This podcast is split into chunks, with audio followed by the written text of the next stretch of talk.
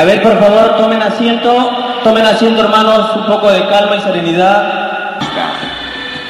¿Cómo están? Buenas noches. Eh, gracias ante nada por la oportunidad nuevamente que nos han dado o, que me han dado para hacer esta presentación de nuestro hermano Giorgio Bongiovanni, que viene desde, desde Italia. Para mí es un honor eh, tener la oportunidad de presentarlo a, a Giorgio, quizás más que un amigo, es un hermano. Desde hace seis años que lo vengo conociendo. Yo creo que no hay nada en la vida que me haya causado tanto impacto en mi conciencia como es la vida de Giorgio Bongiovanni. Los estigmas, su mensaje, un mensaje que pertenece a todos nosotros.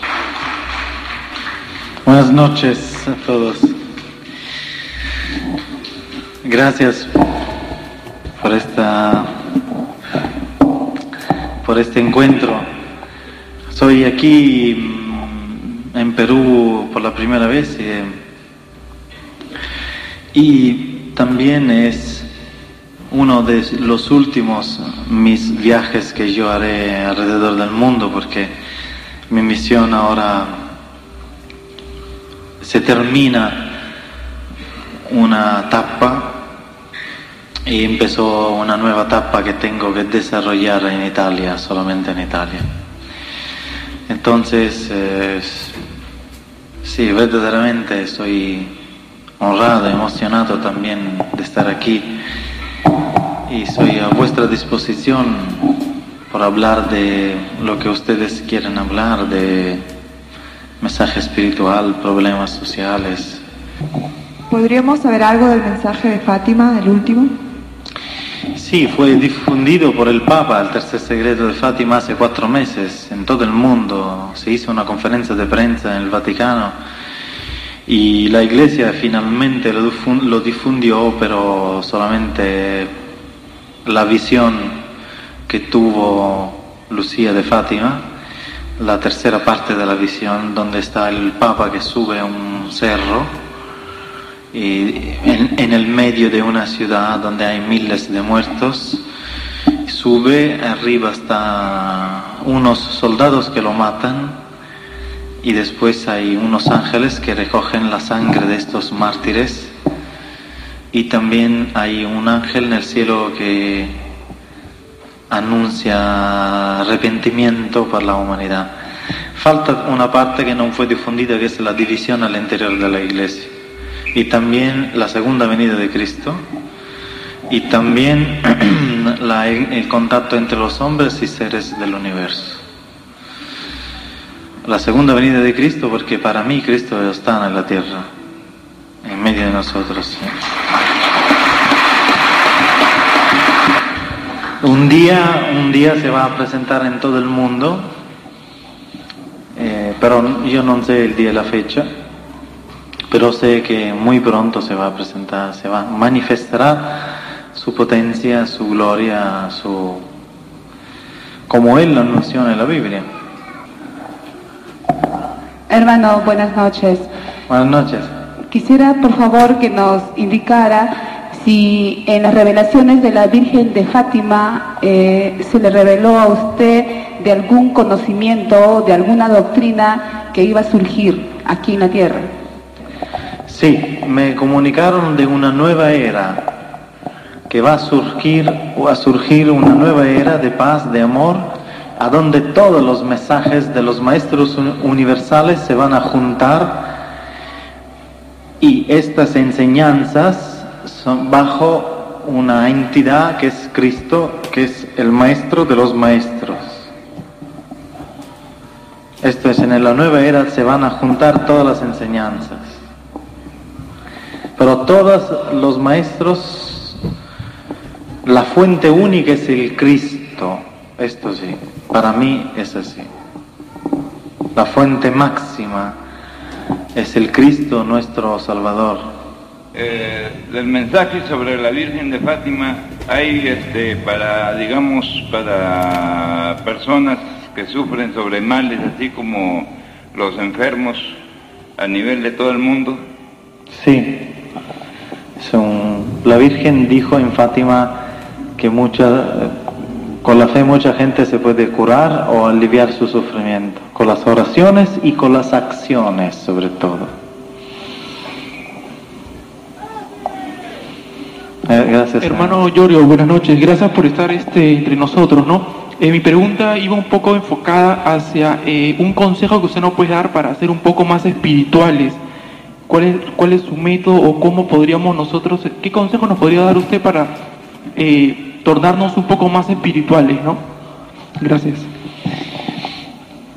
Ser más espirituales significa ser más sensibles, pero la espiritualidad la puedes realizar, desarrollar solamente o seguramente en las acciones. Es decir, hacerse una cultura espiritual, escoger un camino, hacer oraciones, seguir un camino, ser discípulo de un camino, de, una, de un grupo como esto, es importante para tu realización personal. Pero la realización espiritual, la evolución espiritual, se puede alcanzar si nosotros hacemos acciones cotidianas en la materia, en, el en, en la cotidianidad. Si no hacemos esto y nos eh, destacamos de la vida cotidiana, la espiritualidad puede ser una tentación, es decir, te puede eh, distraer de los problemas humanos.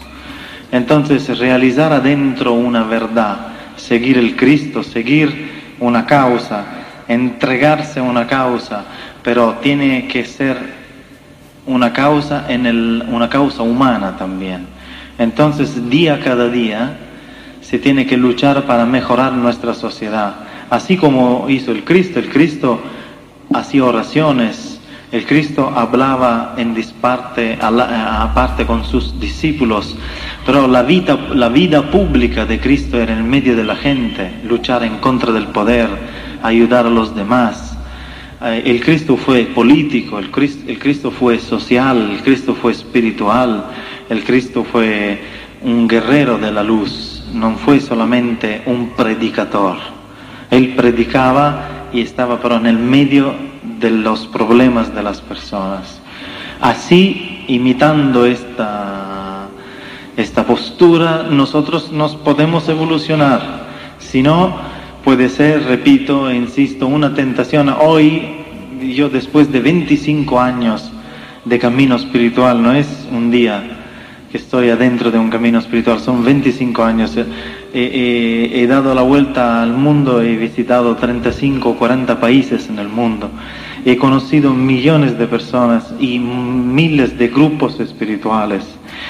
Y ahora puedo decir que la situación sí, hay un gran despertar de conciencia, pero hay un peligro, que los grupos espirituales se aíslan, se destacan de los problemas humanos, se pueden fanatizar, se pueden creer aquellos que serán salvados y, y, y y así no se mejoran nuestros problemas, siguen la situación grave de la humanidad. Entonces yo aconsejo de hacer el uno y el otro, entregarse, poner en práctica las enseñanzas crísticas día cada día. Así puede ser, puedes ser más espiritual. escuché algo de, nuestras culturas, de nuestras antiguas culturas que tenían algo Vuestras culturas es la cultura, una de las más importantes de la historia humana porque Vuestros antepasados se encontraron con estos dioses, con estos seres que venían del universo. Entonces ustedes tienen adentro el mensaje espiritual. Después han conocido también el mensaje de Cristo. Los dos se integran perfectamente. Entonces vuestro pueblo es importante para um, trascinar, ¿cómo se dice? Em, no, para llegar con ellos, con sí mismos, otras poblaciones de la humanidad. Quisiera saber si ha tenido un poco de estudio, conocimiento de lo que hay acá eh, eh, exclusivamente en Lince, lo que es la revelación alfa y omega. Si se ha enterado algo alguna vez. En segundo término, unas sugerencias, eh, algunas preguntas tal vez que eh, podría preguntar al hermano Antonio a conocer para poder escucharles un conversatorio, ya que el hermano Antonio tiene mucha experiencia y quisiéramos escucharles esta corroboración de uno al otro. Sí, eh, me comentó eh, un poco la experiencia Marco de Alfa y Omega, entonces algo sé, no profundamente, pero sí.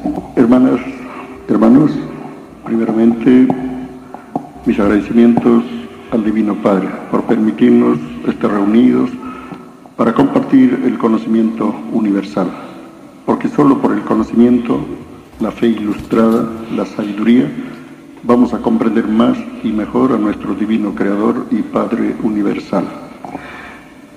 Eh, bueno, la verdad, hermanas, hermanos, el Padre Eterno, de época en época, Él se manifiesta, hace llegar mensajes, hace llegar doctrinas, hace llegar revelaciones a sus criaturas, para invitarnos a avanzar más, superarnos más, progresar más en el plano mental, espiritual y material. Entonces, en nosotros está saber conocer y reconocer lo que viene de lo alto, porque Dios es uno y la verdad es una, lo que significa que todos nosotros debemos unificarnos como hermanos y poner en práctica lo que enseñó el Divino Maestro Jesús, amados los unos a los otros como hijos de una misma familia, porque Dios Padre es amoroso, su amor es infinito y alcanza para todos. El problema nuestro es que todavía no lo comprendemos y como no lo comprendemos no tratamos de hacer su divina y santa voluntad. Esa es la causa del por qué estamos como estamos. Entonces, el Divino Maestro es el primero y el más grande extraterrestre del universo que ha visitado la Tierra. Muchos se asombran, se desconciertan, no puede ser, dicen, eso es antibíblico. ¿Dónde está en la Biblia? Pues en la Biblia están las palabras del Divino Maestro. En algunas Biblias dice, yo no soy de este mundo, dice. Pero en otras Biblias dice, mi reino no es de este mundo. Allá donde yo voy, ustedes todavía no pueden ir. También dijo, voy allá a prepararles un lugar y luego regreso por ustedes para que ustedes también estén allá donde yo estoy. Y finalmente nos dice, yo soy el alfa y la omega. El alfa y la omega es el nombre universal del Hijo de Dios. El alfa y la omega es el mismo divino Jesucristo que prometió regresar y él cumple su divina promesa. De muchas formas, desde que el mundo es mundo, ha habido avisos, ha habido mensajes, revelaciones. Una de ellas precisamente cuando yo buscaba la verdad, antes de conocer al autor de la divina revelación, yo tengo 18 mensajes de Adonieses, de Astar, de Alio, de Oxal, bueno, diferentes padres, porque mi búsqueda sido pues en forma inquieta, paciente, silenciosa, perseverante, porque dice Dios, el que busca encuentra, y todos estamos para buscar la verdad de Dios. Entonces, una partecita nada más, cuando le, leí, este es de una revista de Europa, me llegó a mis manos y lógicamente estaba en italiano. Yo no sé, no entiendo bien el italiano, lo llevé a una amistad que está por acá por San Eugenio, tiene su panadería, le dije hermano, por favor esto, pásamelo al castellano, transcríbelo al castellano, y me lo hizo. Eso yo lo saqué en separados y lo repartí por todas partes. Entonces aquí esta parte dice así, no temas pequeño mío, soy la Madre de Dios que te habla y te pide que proclames en mi nombre el mensaje siguiente al mundo entero. Enfrentarás descreimiento, burlas, críticas y fuertes hostilidades, mas si eres fuerte en la fe y perseveras, saldrás triunfante de todas estas duras pruebas. Escucha y recuerda bien lo que te digo. Todos los hombres deben modificarse como hermanos y hacerse mejores. Deben rectificarse de sus propios errores y arrepentirse. Deben implorar el perdón por todos los pecados cometidos y por los que seguirán cometiendo. Tú me pides un signo milagroso para poder entender mis palabras que dirijo por tu intermedio a la humanidad. Ese milagro lo verás al instante. No será ni hoy ni mañana, será durante la segunda mitad del siglo XX.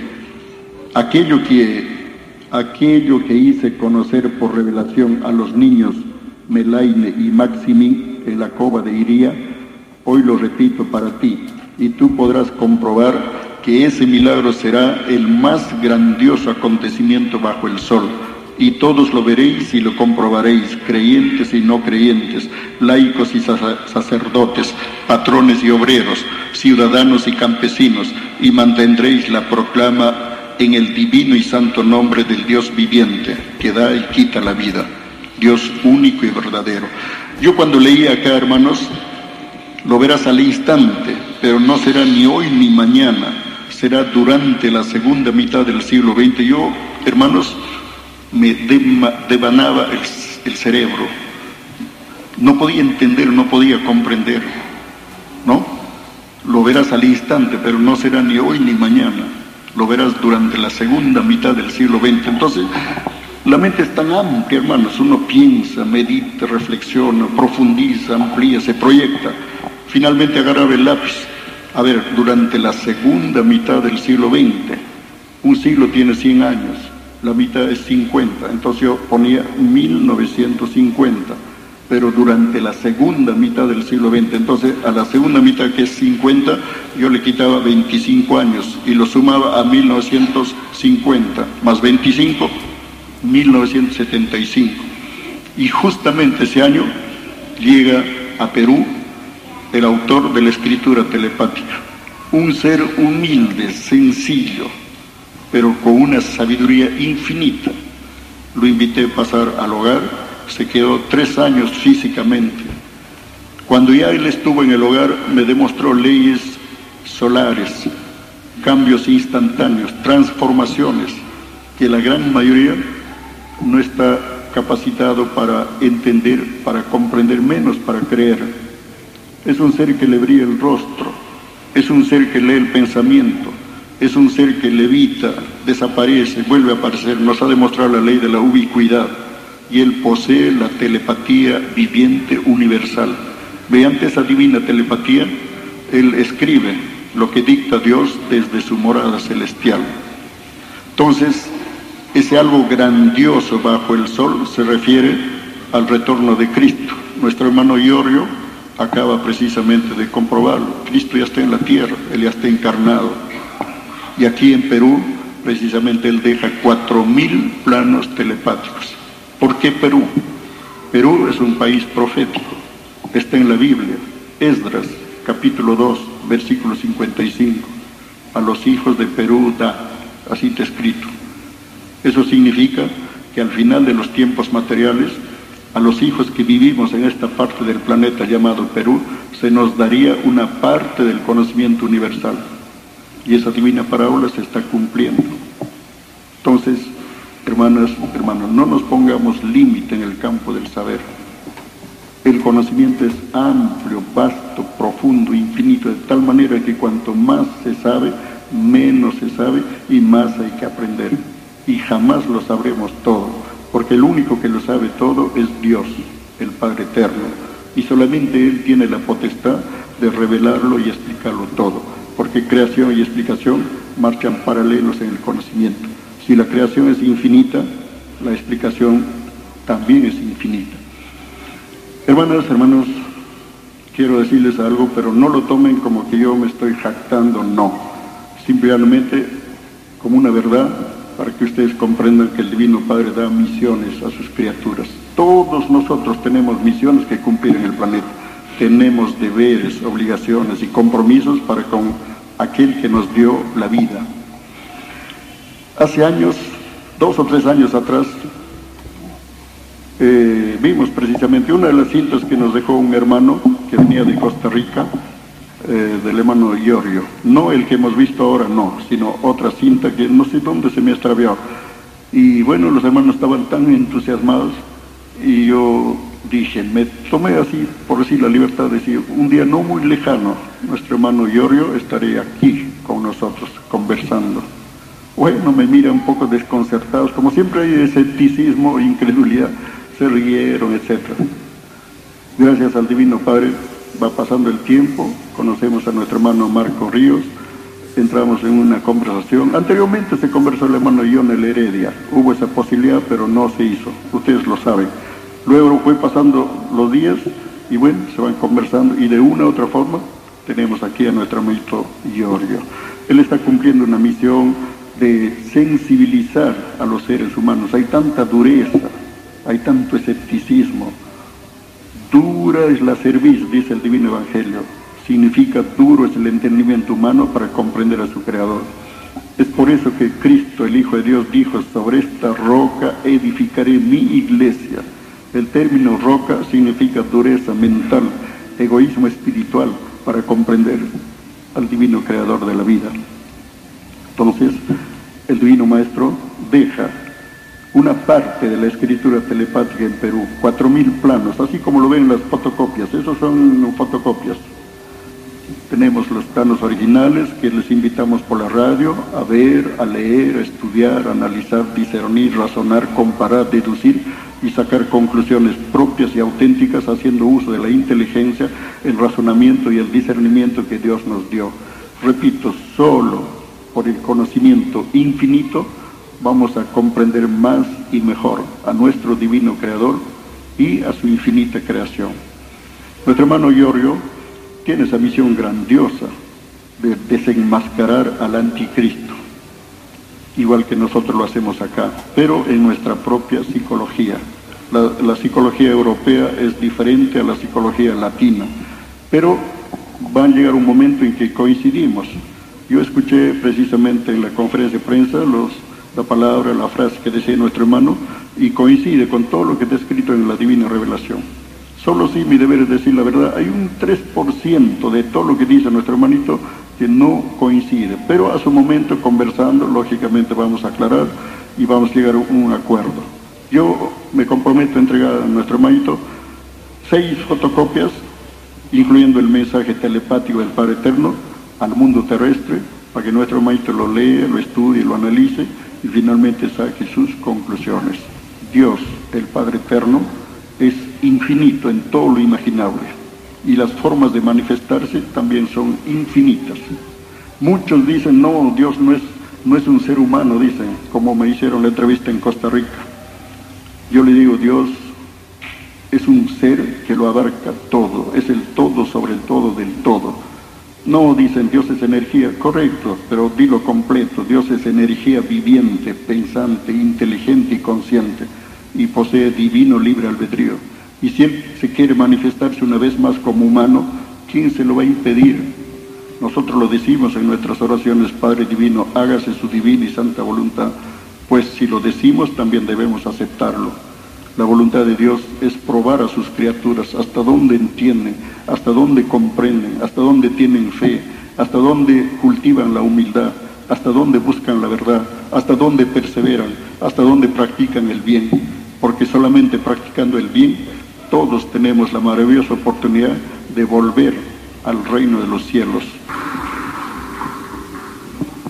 Hay muchas y muchas formas eh, Dios se manifiesta en el mundo, con muchas metodologías y con muchos instrumentos.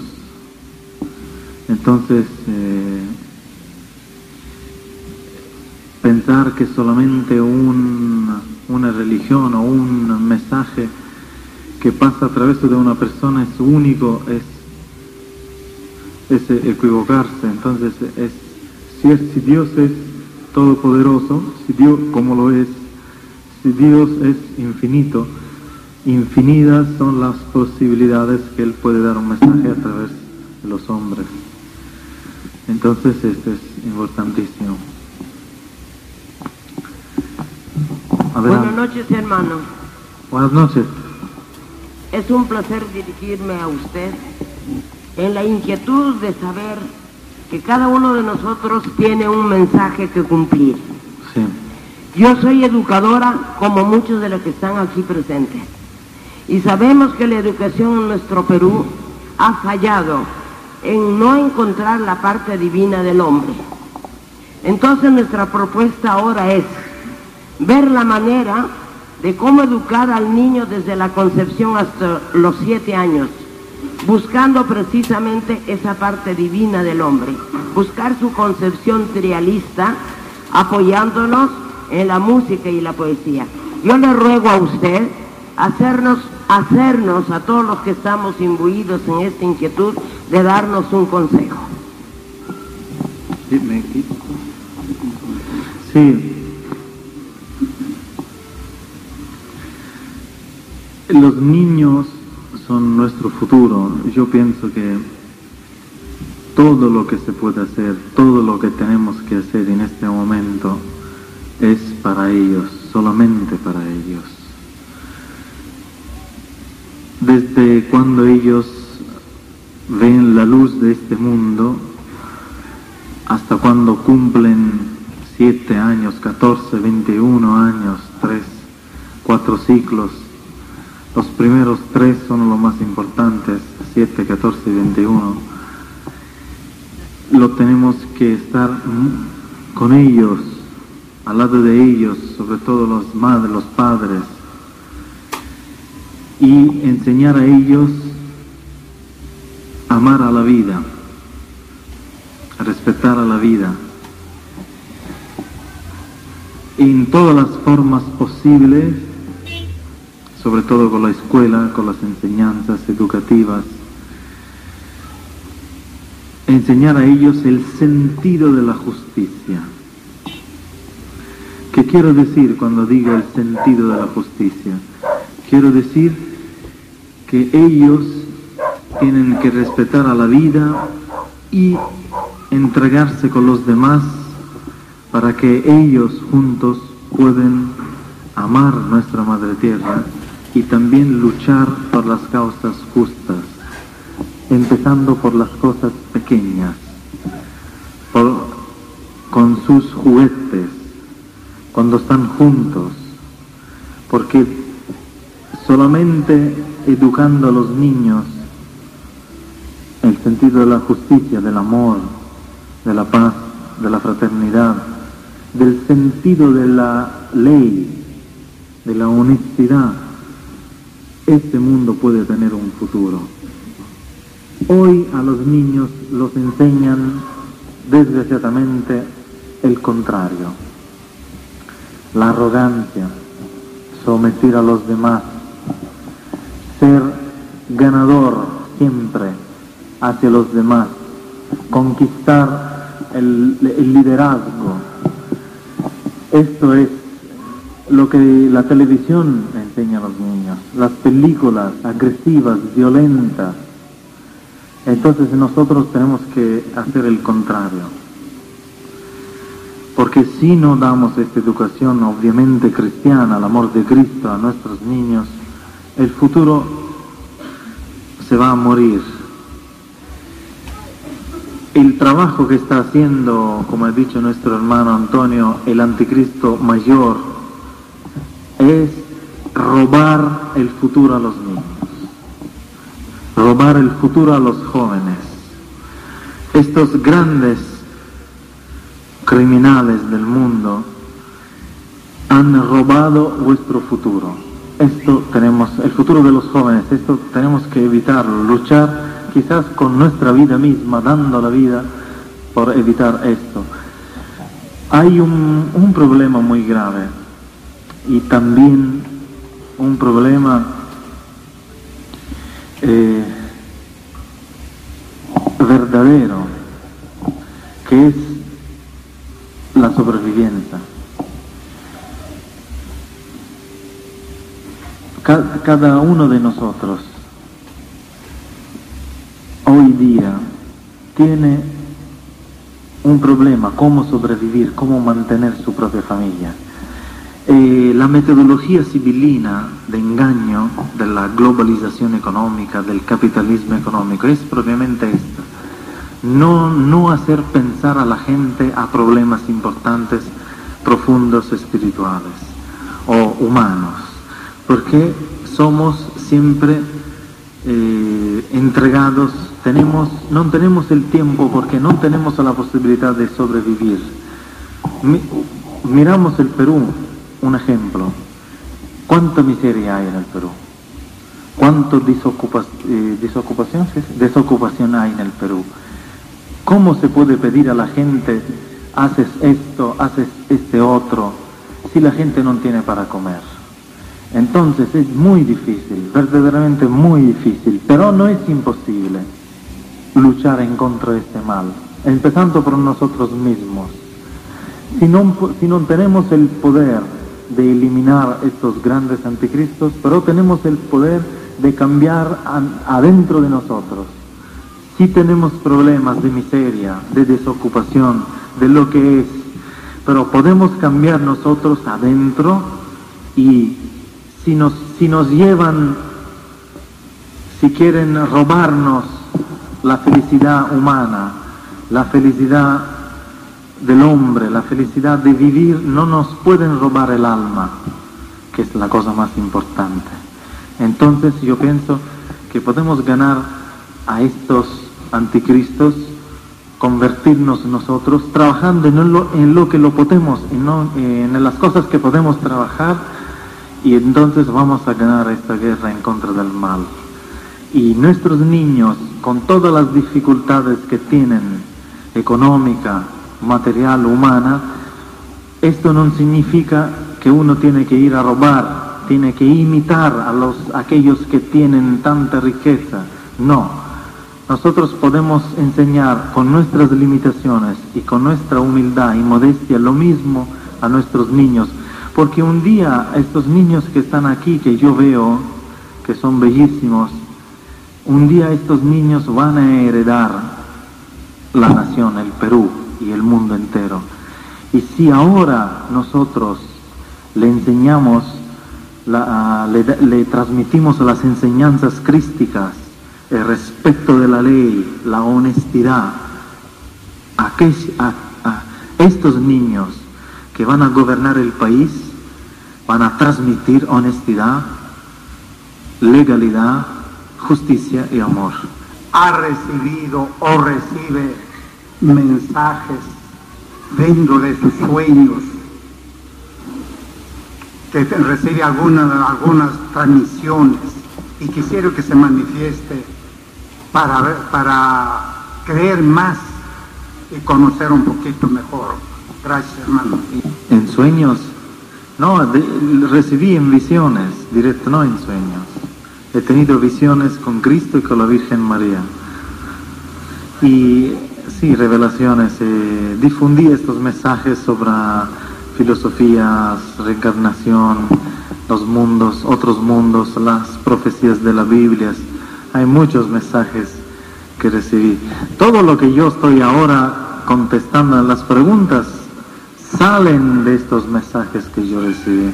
Eh, Giorgio, dime eh, una pregunta pequeña o dos preguntas quizá. Eh, si es que Dios eh, dice que no se hacer, bueno, en la Biblia está escrito que no se deben hacer imágenes eh, de ningún ser, ¿no? Eh, que no se le debe dar adoración a ninguno y mediante Cristo es la única forma de llegar a Dios. ¿No crees tú que al revelar o sobre los mensajes de la Virgen de Fátima no estarías induciendo a su adoración? Y aparte quisiera saber la pregunta que ha hecho el señor anteriormente, si es que recibes eh, una, algo telepático, en fin, o en sueños con la Virgen o con Cristo o con Dios. Sí. Gracias. Recibo eh, mensajes cada día cuando tengo esta sanguinación, esta manifestación de los estigmas, tengo visiones. Por lo que se refiere a la idolatría, a la veneración de imágenes, yo no adoro las imágenes. Respeto las imágenes porque son un recuerdo, un, recuerdo, una eh, manifestación en nuestra dimensión de algo que viene del cielo. Pero no adorar las imágenes, estoy de acuerdo, no. Adorar aquel que está atrás de la imagen, que no es la imagen misma. Adorar la Virgen para mí significa adorar la Madre Tierra, porque el espíritu de la Madre Tierra es el espíritu cósmico de nuestra Madre María. ¿Y cómo no se puede adorar la tierra que nos da todo, nos da todos los frutos, toda la creación divina? La Iglesia Católica menciona que Cristo va a venir a predicar de nuevo. ¿Y por qué usted no, no menciona que Cristo venía a juzgar a todas las naciones? eh? Y mi segunda... Habla, habla despacio, si no, no entiendo. Allá. No soy, no soy, pero bien. Usted, hermano, ¿por qué no menciona a, a las personas que Cristo va a retornar a la tierra para juzgar a las naciones? Sí, sí, yo lo creo esto. Y en segunda pregunta, usted, este, ¿qué cree que la Iglesia Católica no cree en la reencarnación y por qué no lo difunde abiertamente? Bueno, entonces yo creo que Cristo va a regresar porque Él mismo lo dijo en el Evangelio. Yo me manifestaré con gran potencia y gloria y juzgaré a los vivos y a los muertos. Los muertos significa de la aquellos que están durmiendo en el espíritu, porque la muerte no existe, existe la eternidad del espíritu. Por lo que se refiere a la reencarnación, la iglesia cree en la reencarnación, la borró en el 500 después de Cristo por problemas políticos. Y hoy sigue esta tradición. Esta es mi opinión, no quiero hacer polémica sobre este tema, sino vamos a hablar por días y noches.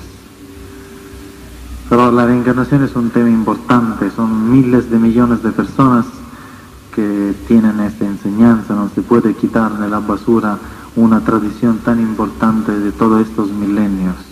Para mí Perú representa como otros países de América Latina, Argentina, Uruguay, Paraguay, Brasil, México y otros, Costa Rica, América Latina en sí mismo para mí representa algo que se refiere a la nueva era del futuro. Entonces visitar estos países es como ser, sentirse, para mí que, ven, que vengo de Europa, desde Italia, sentirse como un pionero de algo que estas tierras van a heredar en el futuro heredar, porque en estas tierras, de acuerdo a los mensajes que hemos recibido, en estas tierras va a empezar algo de, de muy, que es muy grande y que se refiere a la nueva era, al tercer milenio. Por esto estoy visitando también Perú. Si creo estos rollos, yo no he visto todavía, quiero leer, pero así a sensación, si estoy aquí, pienso, que lo acepto, si no, no estaba aquí, ¿no? Lo creo. Siento que es algo desde muy importante. Tengo una percepción que es un material que, que también ahí donde yo vivo se tiene que conocer. Me recuerda mm, los antiguos dibujos espirituales de la Atlántida. Estos dibujos. Y quizás que el vuestro maestro que dibujó esto proviene también desde la Atlántida, o visitó la Atlántida hace 15.000 años. Y esto, esto es lo que siento así, sin conocer nada. La nueva era, ¿cuándo empezaría? De acuerdo a sus revelaciones. Y entiendo que usted acepta la reencarnación. ¿Cuándo empezaría la nueva era? Esta es la pregunta. Sí, acepto la reencarnación. A pesar si la acepto o menos, no existe la reencarnación. Es una ley de vida. Eh, la nueva era, para mí, ya está empezando. Si usted entiende la nueva era, el nuevo reino, todavía no, porque el mal que está en el mundo pero muy pronto este nuevo reino se tiene que manifestar y, el año 2012 es un año muy importante porque las profecías de los mayas hablan de los de, del año 2012 que es un año muy importante para toda la humanidad esto es lo que puedo decir más no puedo decir Mi misión se terminó. Con, ah, ya hice toda la vuelta al mundo, el mensaje lo difundí en todo el mundo, en todos los lados del mundo, desde África, Rusia, Estados Unidos, América Latina, Europa. Me falta China, pero no sé si es mi misión ir ahí. Si el cielo, si el Señor me pide de ir a- en China o en Japón, yo voy y obedezco. Pero la tercera parte de mi misión se tiene que enfocar en Italia, porque Italia es un lugar, así como Perú tiene una importancia bíblica, también Italia tiene una importancia evangélica, bíblica, sobre todo que se refiere al Apocalipsis. Yo pienso que la lucha espiritual más fuerte en contra del mal la tengo que desarrollar en Italia.